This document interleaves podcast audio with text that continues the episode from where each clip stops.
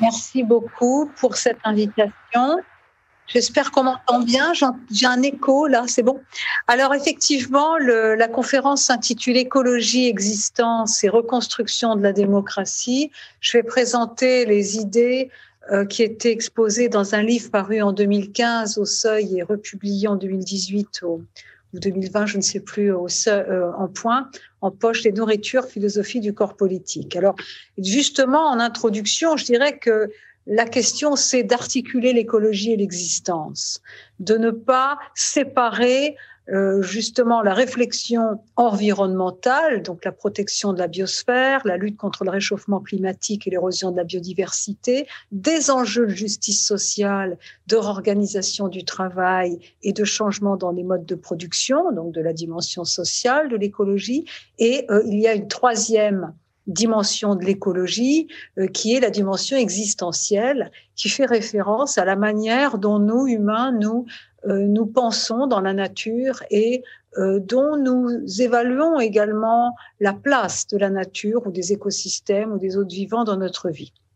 Et donc un remaniement moral et peut-être moi ce que j'appelle une révolution anthropologique qui est au cœur de notre capacité à modifier nos styles de vie, donc à avoir euh, un comportement plus écologique et aussi à participer euh, aux expérimentations au niveau local ainsi qu'aux décisions politiques pouvant installer l'écologie au cœur de la démocratie. Alors justement, je vais dans une première partie euh, montrer le fondement un petit peu de cette réflexion-là et c'est une philosophie du vivre d'eux, une philosophie des nourritures. J'expliquerai euh, ce que j'entends par nourriture qui comporte, qui contient, euh, qui, qui, fait référence à l'alimentation, mais pas seulement, euh, qui fait référence à tout ce dont je vis, qui est à la fois naturel et culturel, et qui nourrit aussi ma vie, qui lui donne un sens et une saveur. Les nourritures, c'est un terme dont il faut apprécier le pluriel et la dimension de plaisir. Et cette philosophie des nourritures ou du vivre d'eux, qui est donc une philosophie de la corporéité qui insiste sur cette dimension matérielle de notre existence et sur le plaisir. Hein, c'est le deuxième volet d'une philosophie de la corporéité. Le premier volet étant la mortalité, la vulnérabilité, la passivité, des phénomènes plus négatifs. Hein.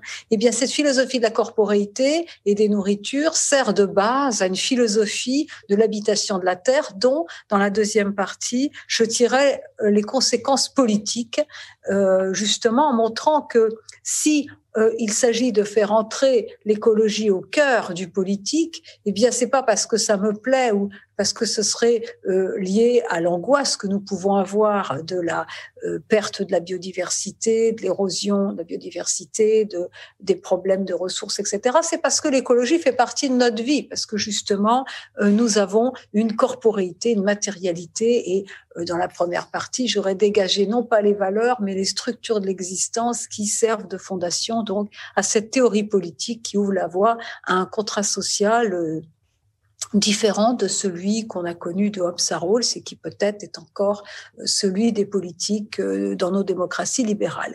Et dans, je, je n'oublierai pas de parler des conditions culturelles que cela implique, hein, puisque bon, même quand on a des normes, eh bien, des impératifs écologiques, on tombe d'accord dessus, eh bien, ce n'est pas évident euh, de s'y tenir et il y a une réflexion aussi sur les conditions permettant de faire euh, de la transition écologique euh, un projet de coopération dans une situation de pluralisme, c'est-à-dire où les personnes n'ont pas les mêmes opinions, les mêmes conceptions du bien, mais n'ont pas non plus les mêmes intérêts. dans une situation de conflictualité, comment fait-on, disait Marcel Mauss, pour se discuter donc sans se massacrer, quoi.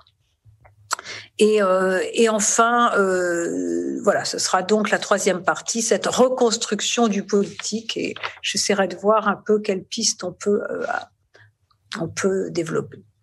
Alors, euh, donc première partie, euh, enfin, la phénoménologie du vivre d'eux, hein, eh bien, euh, d'abord, je vais définir les nourritures. Je l'ai dit tout à l'heure, il s'agit euh, des aliments, mais aussi plus généralement de tout ce dont je vis, qui est à la fois naturel, l'eau, l'air, la terre, mais aussi culturel, le travail, les amis, etc. Vivre, c'est toujours transitif, disait Lévinas en 1861 dans Totalité infinie. Il y a tout un chapitre sur les nourritures et le vivre d'eux, intériorité, économie, et il y a quelques pages sur les nourritures qui m'ont beaucoup inspiré. Et vivre, c'est toujours transitif, c'est toujours vivre d'eux. Donc, euh, on met l'accent sur cette matérialité de l'existence. Nous vivons d'eau, d'air, nous avons besoin de choses, mais les choses dont nous vivons, naturelles et culturelles, euh, ne répondent pas seulement à nos besoins définis de manière privative, comme des euh, manques, comme des vides à remplir.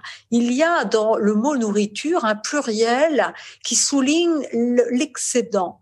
Euh, des choses dont nous vivons et un excédent que traduisent les sensations et en particulier le plaisir dont Lévinas disait qu'il faisait éclater la structure élémentale du monde, soulignant en ce faisant la euh, complaisance ou du moins l'accord que nous nous, euh, nous pensons avoir de prime abord avec les choses. Et ça, c'est très important. Parler de nourriture, ça veut dire que j'évite le mot ressources, qui, pour désigner ce dont je vis, euh, insiste plutôt sur la dimension instrumentale des choses ou euh, insiste sur le fait que les choses répondraient, répondraient à, notre, à l'utilité, aux besoins et euh, qu'il n'y aurait pas euh, cet excédent, voire aussi cette gratuité.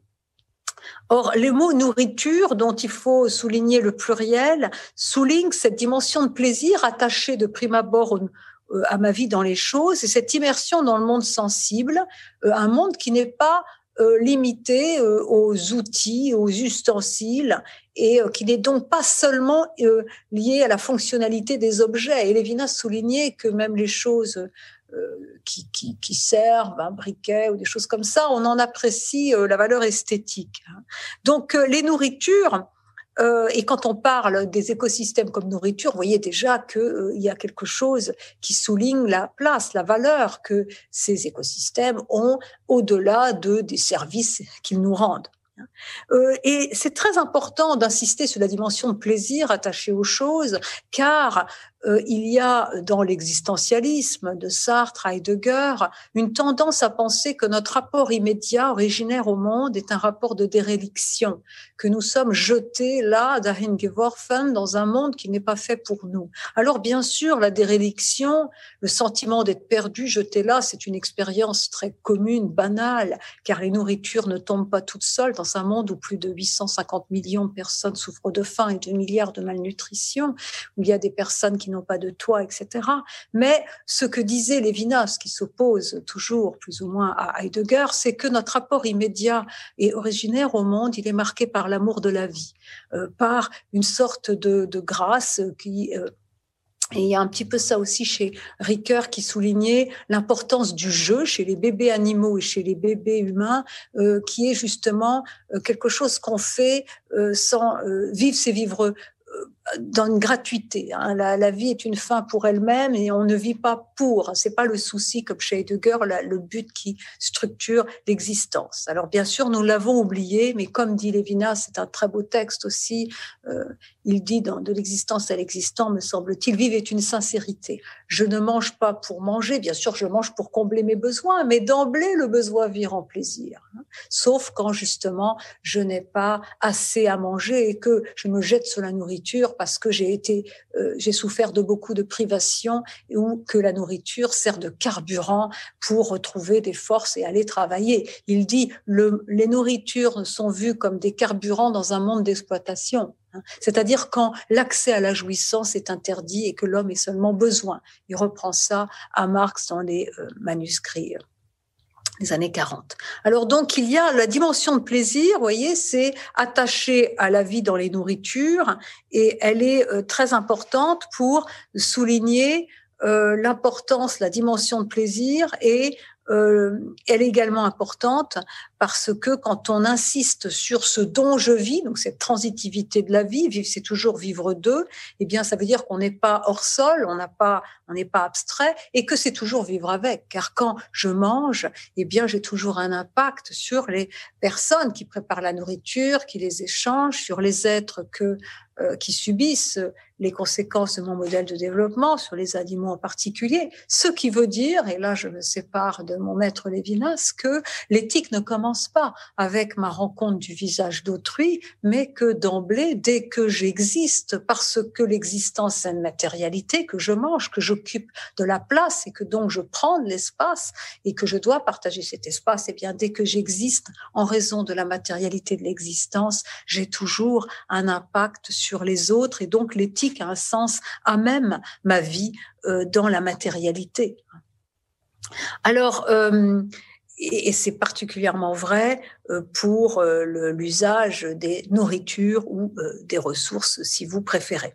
Alors, ce qui est très important pour moi, pourquoi avoir trouvé chez Lévinas, qui ne parle pas d'écologie, pourquoi? et euh, à partir de là, elle euh, dégageait des normes, des, conduites à tenir, mais elle séparait l'existence, l'humain en tout cas, et la nature. Donc elle reconduisait le dualisme nature-culture qui avait été euh, le problème des philosophies de la liberté, lesquelles pensaient l'humain comme arrachement à la nature, pensaient l'humain euh, séparé des autres vivants. Donc justement, l'idée, c'était d'éviter cet écueil du dualisme nature-culture. Et en prenant au sérieux notre habitation de la Terre, le fait que nous occupons euh, euh, de l'espace, nous prenons de la place, que nous mangeons, et on remet en question tous les dualismes, nature-culture, mais aussi humain-animaux, mais aussi euh, esprit-corps, mais aussi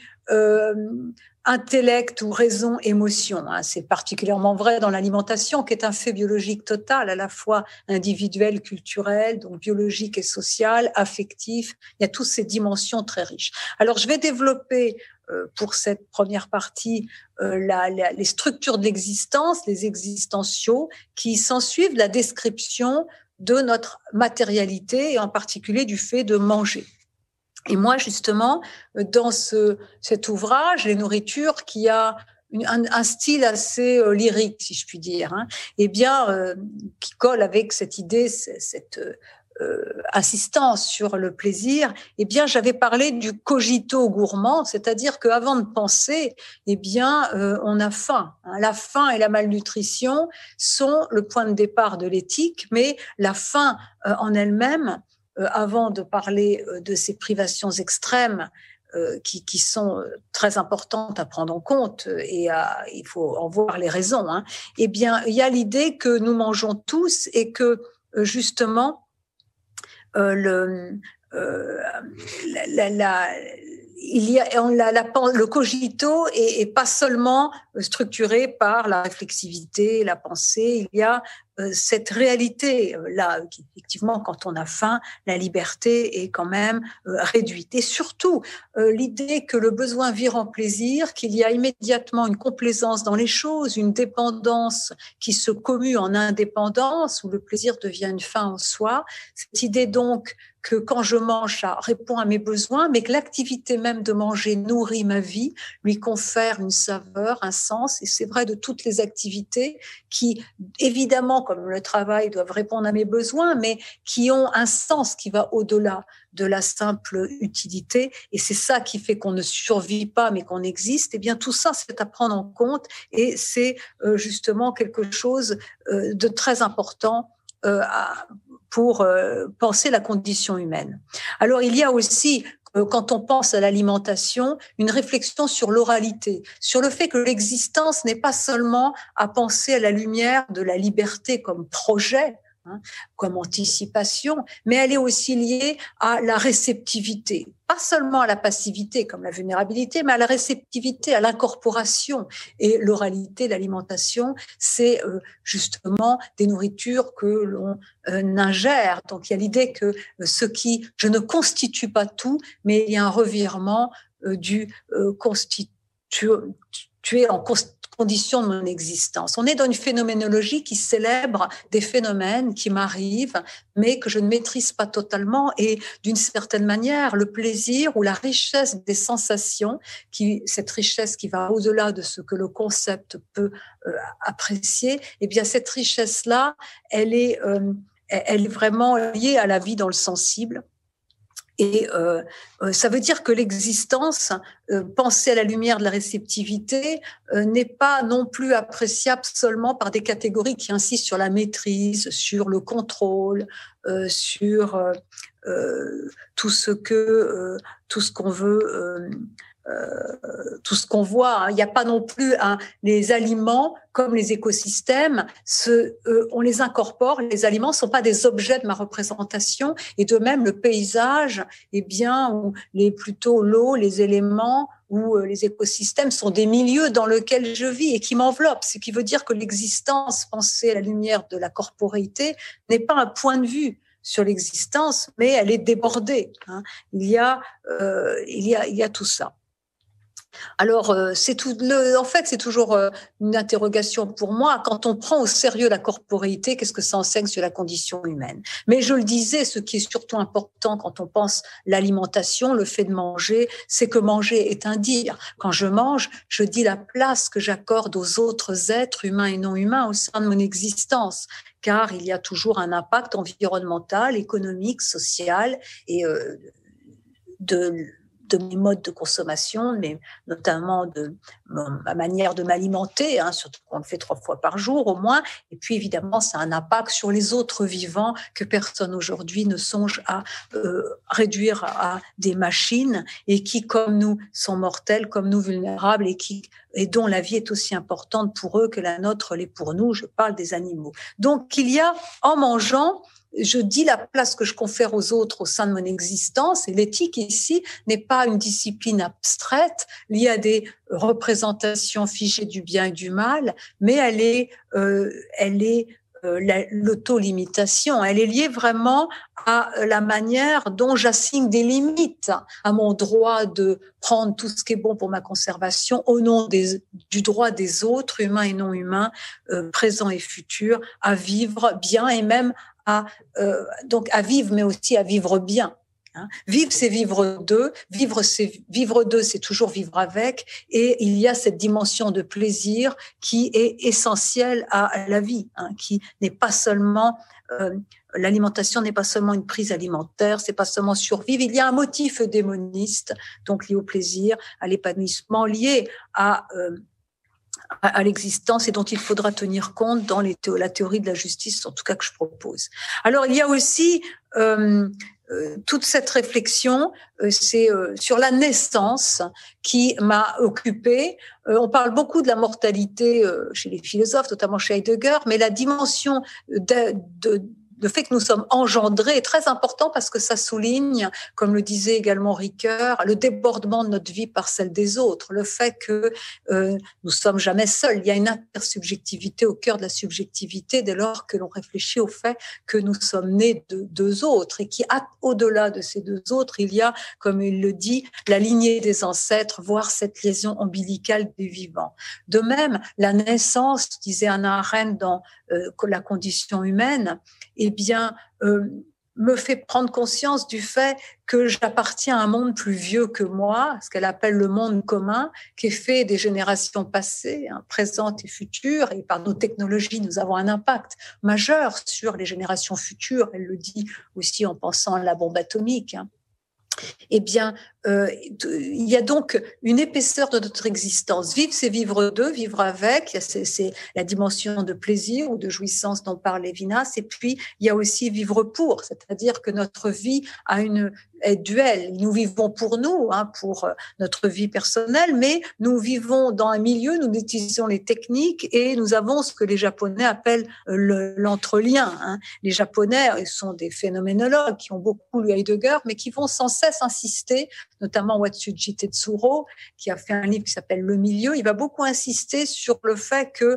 euh, vivre, c'est toujours être en rapport avec le monde. Il y a l'individu, euh, d'une certaine manière, euh, existe à peine. Hein. Il y a toujours cet entrelien quand on utilise un parapluie, qu'on utilise les choses qui ont été laissées, léguées par nos ancêtres. Eh bien, les objets finalement traduisent ce lien avec les autres et avec le monde public. Donc, il y a cette dimension relationnelle du sujet euh, qui est euh, qui, qui, qui s'ensuit de la description de la de, du fait de manger, du fait d'habiter quelque part, d'utiliser des objets. Et vous voyez que cette dimension relationnelle du sujet qui s'ensuit de la description phénoménologique, elle n'est pas liée à la psychologie. C'est pas comme l'éthique du Caire où on insiste beaucoup sur l'interdépendance de l'enfant et de manière générale des humains à l'égard des autres, mais c'est plus de l'existentiel, c'est factuel, c'est plus empirique. Ici, il y a bien sûr cette dimension d'interdépendance, de besoin des autres et de soins, mais c'est surtout en décrivant l'existant, pas seulement comme liberté, comme pensée, mais dans sa corporéité, qu'on fait surgir donc des structures d'existence qui ne sont pas des valeurs et cette dimension relationnelle de l'existence relationnelle qui est pas seulement donc liée aux autres humains, mais aux animaux et aussi au monde commun derrière. Ce sera très important euh, quand on parlera de politique, puisque là aussi une politique qui ne prend pas en compte cette cette dimension du monde commun allégué, hein, eh bien, euh, est, euh, disons, euh, trop courte. Hein. Alors, troisième existentiel, il y a l'idée de la spatialité. Hein. Ce qui est très important, il y a chez l'humain qui marche en plus, qui est terrestre, cette condition terrestre, qui cette dimension de la spatialité, de la spatialisation, de la localisation. On habite quelque part et on prend de la place. Et peut-être que l'éthique, c'est toujours une question de place que l'on laisse et que l'on prend et que l'on laisse aux autres, humains et non humains. L'éthique est toujours une éthique de l'hospitalité. C'est toujours finalement savoir accueillir les autres, humains et non humains, euh, dans cet espace oikos euh, qu'est le foyer commun. vous voyez que l'écologie est toujours au cœur. Hein. Moi, j'appelle l'écologie, effectivement, vous l'avez rappelé, euh, une sagesse ou une rationalité de notre habitation de la Terre. Alors, c'est très important donc euh, l'habitation qui signifie aussi que habiter quelque part c'est pas être parqué on n'est pas comme des objets qu'on met quelque part, qu'on va garer. Il y a l'idée d'un lieu qui soit convivial, où on soit bien pour vivre. Sinon, euh, on est très malheureux. Donc là aussi, et puis il y a cette réflexion sur les paysages. Dans ce livre, j'ai consacré, comme dans un autre, comme le dernier euh, sur les Lumières, j'ai consacré beaucoup de pages à l'agriculture, qui n'est pas seulement euh, liée à la production d'aliments, bien sûr, elle est ça, mais qui est aussi liée à la composition des paysages et qui, par cela, a une valeur qui mériterait que l'on rétribue, qu'on rémunère les agriculteurs, les paysans euh, justement pour leur euh, fonction de composition du paysage et d'entretien des paysages, euh, au-delà donc de leur fonction consistant à produire des denrées alimentaires. Alors, il y a, y a vraiment, c'est des questions importantes hein, sur la, l'espace. Hein. Mais évidemment, ce qui m'intéresse, c'est surtout le partage de l'espace, en particulier avec les animaux sauvages, auxquels euh, souvent, euh, dont souvent nous détruisons l'habitat ou que nous condamnons finalement à, euh, à s'approcher des villages où après on leur reproche de détruire les, euh, les plantations, hein, mais il y a donc une réflexion de justice, c'est pas seulement d'éthique, euh, quand on parle de partager l'espace, de cohabiter et de coexister le moins mal possible avec les autres vivants, ce qui veut dire que le rapport aux animaux, la justice envers les animaux doit également être au cœur du politique, euh, pas seulement parce qu'il s'agirait de protéger les animaux, mais parce que ces sujets, ces consciences non représentationnelles, ces sujets individués qui de plus ont des normes euh, éthologiques, c'est-à-dire qui ont des besoins spécifiques, mais aussi une individuation, et eh bien partagent avec nous l'espace, forment avec nous une communauté de faits mixte. Hein. Les, les, territoires sont mixtes, il y a des oiseaux, des insectes, des animaux sauvages, etc. Et justement, habiter la terre de manière plus juste et avoir une traduction politique de cette euh, justice envers les autres humains et non humains, c'est euh, justement euh, tâcher dans les constructions, comme dans l'usage des, terres, et eh bien, de leur faire de la place. Alors, deuxième partie, donc, le euh, contrat social et la justice comme partage des nourritures. Eh bien, en fait, à partir du moment où on prend au sérieux la corporéité du sujet, la matérialité de son existence, le fait qu'il mange, qu'il a une spatialisation, qu'il est engendré, qu'il euh, y a une dimension de plaisir attachée aux nourritures, aliments et paysages, etc., eh bien, on voit que les finalités du politique, sont plus du tout celles qu'on a eu l'habitude de, d'énumérer. Hein. Elles étaient au nombre de deux. Jusqu'à présent, vous prenez Hobbes, Rawls et vous prenez les politiques euh, libérales, eh bien les deux devoirs de l'État principaux, les deux finalités du politique, c'était la réduction des inégalités iniques entre nous et euh, la coexistence pacifique des libertés, la sécurité.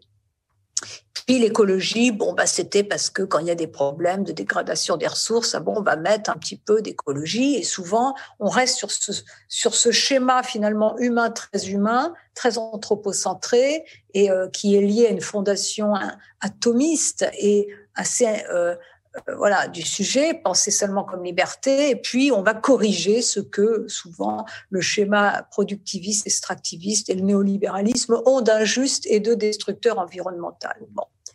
Au contraire, à partir du moment où on prend au sérieux la matérialité du sujet et que le fondement de la théorie politique, c'est ce cogito gourmand engendré cet être qui vit d'eux et qui vit toujours avec et euh, voilà. Et bien, à partir de ce moment-là, aux deux finalités classiques de l'État s'ajoute la protection de la biosphère, condition de mon existence et qui donne une valeur, un sens et une saveur à mon existence, et la justice envers les générations futures, envers les autres vivants. Euh, il y a donc la justice liée au partage des nourritures. Euh, on n'est plus donc seulement dans un contrat social euh, finalement, euh, qui, gère seulement les, les libertés pensées d'ailleurs comme rivales.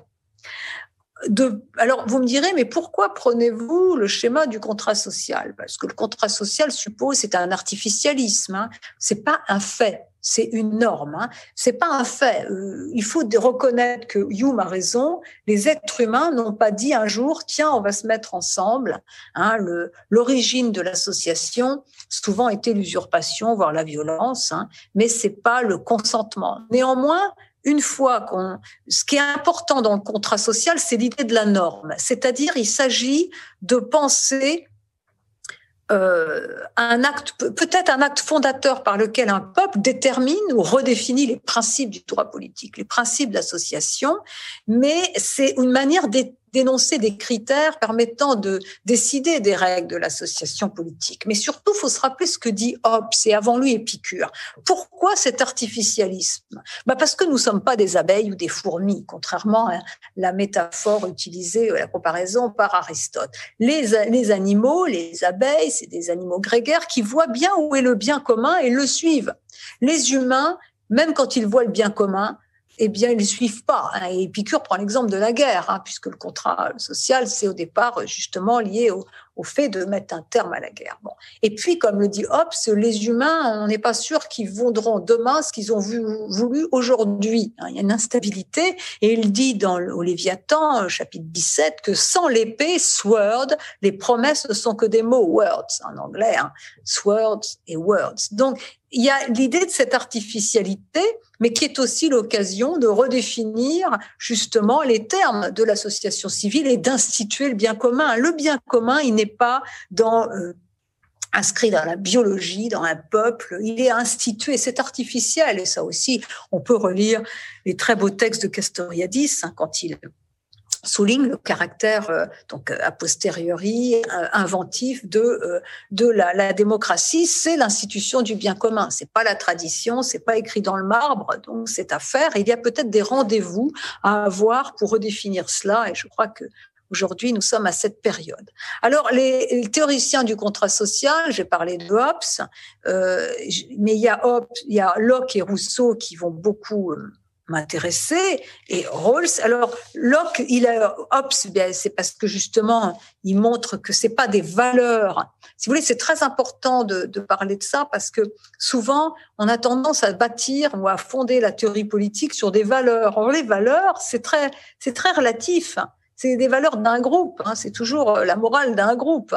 Là, au contraire, je, on se définit à partir des structures d'existence euh, qui suivent la description phénoménologique de la condition humaine dans sa corporéité. Donc on a des, des, des, des des, repères universalisables, c'est pas des valeurs. Hein. Tout le monde mange, tout le monde a une géographicité. Euh, c'est quelque chose qui est pas relatif aux cultures, mais évidemment, ces structures de l'existence, on va pouvoir qui, qui, informe la théorie politique, chaque culture pour aller en faire ce qu'elle veut. Hein. Mais il y a aussi, ce qui est très intéressant chez Hobbes, c'est qu'il montre bien que le, bien commun, il est institué. Il est a posteriori, il n'est pas a priori. Hein. Alors, euh, chez Locke, Locke, ce qui est très intéressant, c'est le champion du consentement, mais ce qui est surtout très intéressant, c'est qu'il parle un peu de la fin, ce qui est assez rare hein, chez les philosophes contractualistes. Ils ont souvent oublié, ils ont plutôt privilégié la liberté sur la matérialité de notre existence. Et vous vous rappelez que dans traité du second traité du gouvernement civil, il dit que je peux euh, m'approprier plus de fruits que ce dont j'ai besoin, mais il faut pas que j'affame les autres. Donc il y a une loi pré-politique, une norme axiologique extérieure à l'individu et pré-politique, qu'il appelle la loi naturelle, qui est de pas affamer euh, les autres humains. Alors c'est anthropocentriste, c'est que les humains, mais au moins c'est l'espèce. Vous voyez, les droits de l'homme qui naîtront un peu plus tard, mais dont on a des, les fondements chez Hobbes et Locke, eh bien chez Locke, c'est pas fondé sur une définition atomiste de l'individu. C'est déjà un individu incarné qui a faim et euh, qui doit euh, veiller à ne pas gaspiller. Hein, il parle du gaspillage, ni priver de l'accès en quantité en qualité aux nourritures. Il ne doit pas priver les autres de l'accès en quantité en qualité des nourritures. Il peut faire du profit, il peut euh, voilà, vous savez qu'il est pour la propriété, euh, Locke, mais il y a cette borne-là. Hein. Au passage, euh, on voit que les libertariens ont complètement, se réclamant de Locke, ont complètement trahi son message. Pour Locke, la terre est a été donnée par Dieu à tous les hommes. Elle est pas, il n'y a pas une appropriation. le premier qui est là, qui prend et il va donner un peu d'argent en compensation aux indigènes qu'il exproprie. Ça, c'est c'est pas du tout lockéen. Mais ce qui est très intéressant, donc, c'est de voir que c'est de l'intérieur et non de l'extérieur par la force que notre droit à user tout ce qui est bon pour notre conservation reçoit une limite. Hein. donc la borne, et ça c'est très important parce que si on regarde la Déclaration des droits de l'homme et du citoyen, eh bien, la seule borne à mon droit, à ma, la seule limite à ma liberté, c'est la liberté de l'autre humain. Or aujourd'hui, et ça a été tout à fait traduit dans la Déclaration des droits de l'humanité de 2015, eh bien le fondement de, ces droits, de cette Déclaration universelle des droits de l'humanité, c'est pas l'individu atomiste et hors sol, c'est un individu incarné et c'est surtout la limite, c'est les autres cultures, c'est l'humanité, l'espèce, hein, sa survie, c'est les autres espèces qui ont le droit d'exister, qui partagent notre terre. Donc on voit que cette réflexion sur la corporité, la matérialité de notre existence, moi je lui ai donné une structuration, mais elle est un peu dans l'air du temps. Hein, et je crois que elle offre une fondation très grande et pas relativiste, pas subjectiviste, pas lié à des valeurs, à une philosophie politique qui installe l'écologie au cœur du contrat social. Alors Rousseau, Rousseau m'intéresse beaucoup. Pourquoi? Eh Parce que Rousseau, lui, il avait compris beaucoup de choses, notamment à la fin du livre 2 du contrat social. Il a dit maintenant qu'on a un contrat social et le sien, l'intérêt général, euh, il n'y a pas la nature, il n'y a pas l'époque, on s'interroge pas, euh, il n'y a pas la bombe atomique, il n'y a pas tout ça. Hein. Mais il dit même euh, le problème quand on est dans une république, donc un contrat social fondé sur le consentement, c'est de faire en sorte que les êtres humains vont, les citoyens, vont intégrer à leur intérêt propre l'intérêt général. Euh, comment leur donner le sens de l'obligation? Hein, Il dit, il faudrait le problème du contrat social, c'est cette circularité des lois. Il faudrait que les hommes fussent avant les lois, ce qui ne peuvent être que par elles, car le contrat social vise à changer la nature humaine. Et pour qu'il soit possible, il faut que les hommes soient disposés, c'est toute la question chez Rousseau, entendre la voix de la volonté générale, qui peut être muette. Hein. Comment faire? Alors vous savez que ça, sa, solution, ce sera la religion civile, mais ce sera aussi, il le dit, les mœurs, les habitudes, les vertus. Hein. Et moi, c'est ce qui m'avait amené à écrire après les nourritures, éthique de la considération, qui est la réponse à la question de Rousseau. Mais dans le contexte actuel, comment faire pour qu'une fois qu'on a compris que l'écologie, la cause animale sont au cœur politique, au, au niveau de cette construction très normative, comment faire pour que les individus aient envie de changer leur style de vie et du plaisir à changer leur style de vie, se sentent concernés par les conditions de vie des générations futures, des animaux, etc., pour que justement on n'ait pas des réponses non démocratiques à ces grands défis. Sachant que la pollution, ça se voit pas toujours, que les générations futures sont pas encore nées, donc on n'a pas de pitié pour leurs conditions de vie, pour le fait qu'ils s'étouffent, on les voit pas, hein, et qu'il y a un décalage, comme disait Gunther Anders, entre ce qu'on peut faire par nos technologies et la réalité, ce qu'on fait, euh, ce qu'on peut représenter. On ne peut pas se représenter le nombre de victimes humaines et animales de la bombe atomique et de nos styles de vie.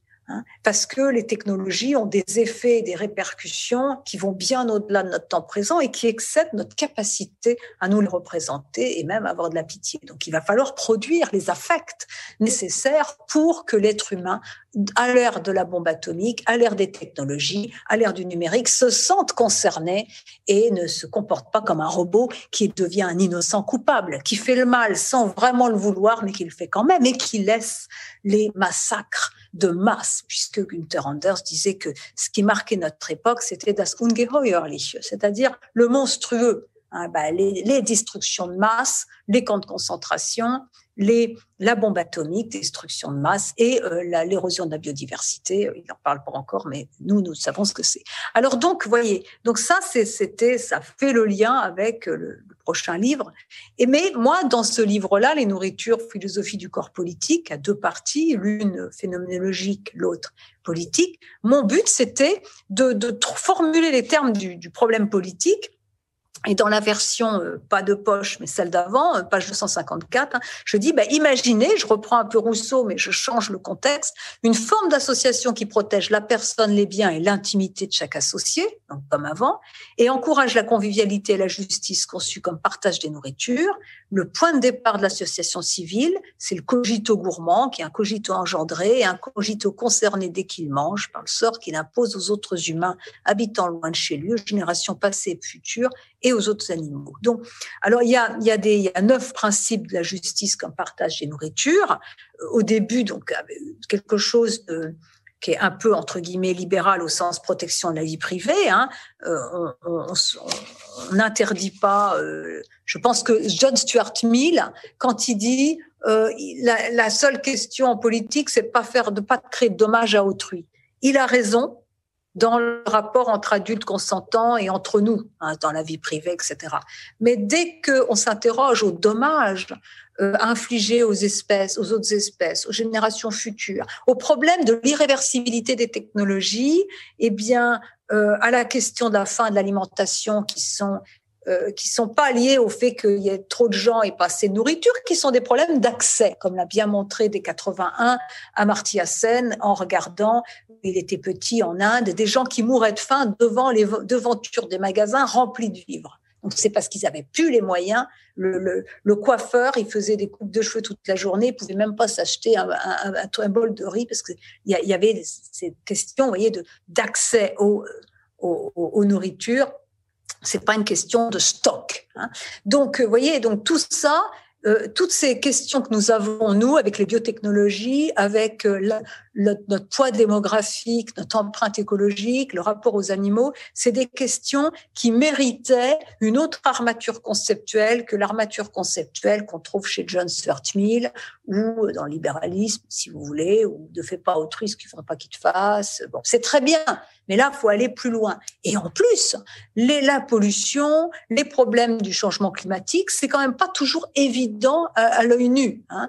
Euh, bien malin celui qui, qui peut comprendre à l'œil nu avec sa perception euh, est euh, s'il y a un réchauffement climatique. Alors maintenant, on le sent un peu plus, mais bon, c'est parfois contre-intuitif. Donc il, y a, il faut articuler les sciences, la société, le pouvoir. Donc il va falloir, là, ce sera mon dernier point, reconstruire ou penser la démocratie. Comment euh, avoir des réponses démocratiques à ces défis-là, technologiques et écologiques, et comment à quelles conditions justement on a ces réponses démocratiques. Je vais aller assez vite parce que c'est euh, j'ai plus beaucoup de temps, mais pendant alors dans ce livre les nourritures, j'étais encore euh, très marquée par les propos de Dominique Bourg et consorts sur l'idée d'ajouter à la démocratie représentative qui est un petit peu borne, qui est un peu présentiste, hein, qui consacre les intérêts immédiats des électeurs, des hommes actuels, de lui ajouter un système État représentatif, c'est-à-dire des personnes qui porterait la voix des entités non humaines qui ne seraient pas seulement des associations, mais qui à la périphérie du politique, mais qu'on intégrerait au cœur des instances délibératives pour que justement, dans toutes les politiques publiques, agricoles, éducatives, il y a un volet animal, ça c'est moi qui l'ajoute, et un volet écologique, c'était Dominique Bourg, parce que c'est vrai que souvent, quand on regarde les politiques, elles sont très atomistes. On se dit, bah oui, il faut lutter contre le réchauffement climatique, et puis, bon, bah, on va donner une prime pour avoir des voitures. Alors, moins maintenant, il y a plus de cohérence. Hein. Mais bon, par exemple, euh, moi, je suis toujours étonnée, on parle du réchauffement climatique, on fait rien pour végétaliser l'alimentation, ou pas assez, et euh, sur l'alimentation euh, et sur l'élevage, bon, il est vrai que si tout le monde réduisait euh, massivement, drastiquement sa consommation de produits animaliers, euh, les résultats au niveau du réchauffement climatique, l'érosion de la biodiversité seraient déjà énormes. Hein. Ce serait énorme si on le faisait à l'échelle mondiale. Donc bon, et là, il y a souvent des contradictions euh, parce que l'écologie ne peut pas être, la cause animale non plus, traitée de manière atomiste, mais elle doit être traitée de manière transversale et globale. Bon, donc ça, j'avais, euh, voilà. Mais maintenant, je, je travaille plus, enfin, j'ai eu d'autres idées depuis dans Lumière à l'âge vivant, et pour réorganiser la démocratie, euh, sur ces questions-là, la mondialisation, les effets du réchauffement climatique ne, se pas, ne sont pas vécus de la même manière dans tous les territoires. Hein, vous vous rappelez aussi de la taxe carbone et des gilets jaunes, hein, parce que bon, bah, évidemment, quand on est en province, euh, on a besoin de sa voiture. Hein.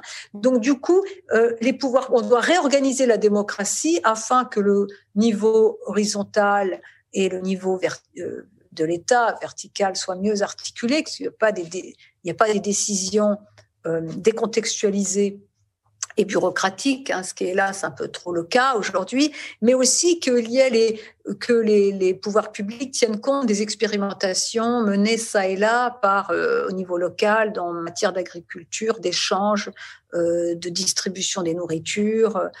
bon, et bon, ça se fait un peu plus. Hein, il faut faut pas cracher dans la soupe, comme on dit. Il y a quand même quelques petits progrès, mais c'est vrai que euh, c'est pas encore suffisant. Enfin, et je terminerai par ça, la démocratie, c'est pas seulement un ensemble d'institutions, c'est une culture, c'est un mode de vie et c'est des capacités pas seulement argumentatives, mais c'est euh, aussi un climat, je dirais, une manière d'être. Et c'est vrai que moi, j'étais très intéressée par un article d'un Italien qui est en Angleterre, mais c'est pas grave. Je pense qu'il pense beaucoup à l'Italie et quand il parle de ça, il parle du machisme discursif. Il disait que justement, dans les débats, euh, c'est bien beau de parler de participation, de délibération, mais quand les gens ne s'écoutent pas, s'invectivent, qu'il y a une culture indexicale, c'est-à-dire que les idées servent seulement à désigner des coupables, des, ennemis, à se mettre en avant, eh bien, on peut pas du tout, on peut pas du tout sortir de l'impasse et on est dans une démocratie seulement concurrentielle qui va au marchandage, euh, promesses et, aussi aux passions négatives, hein, aux passions tristes.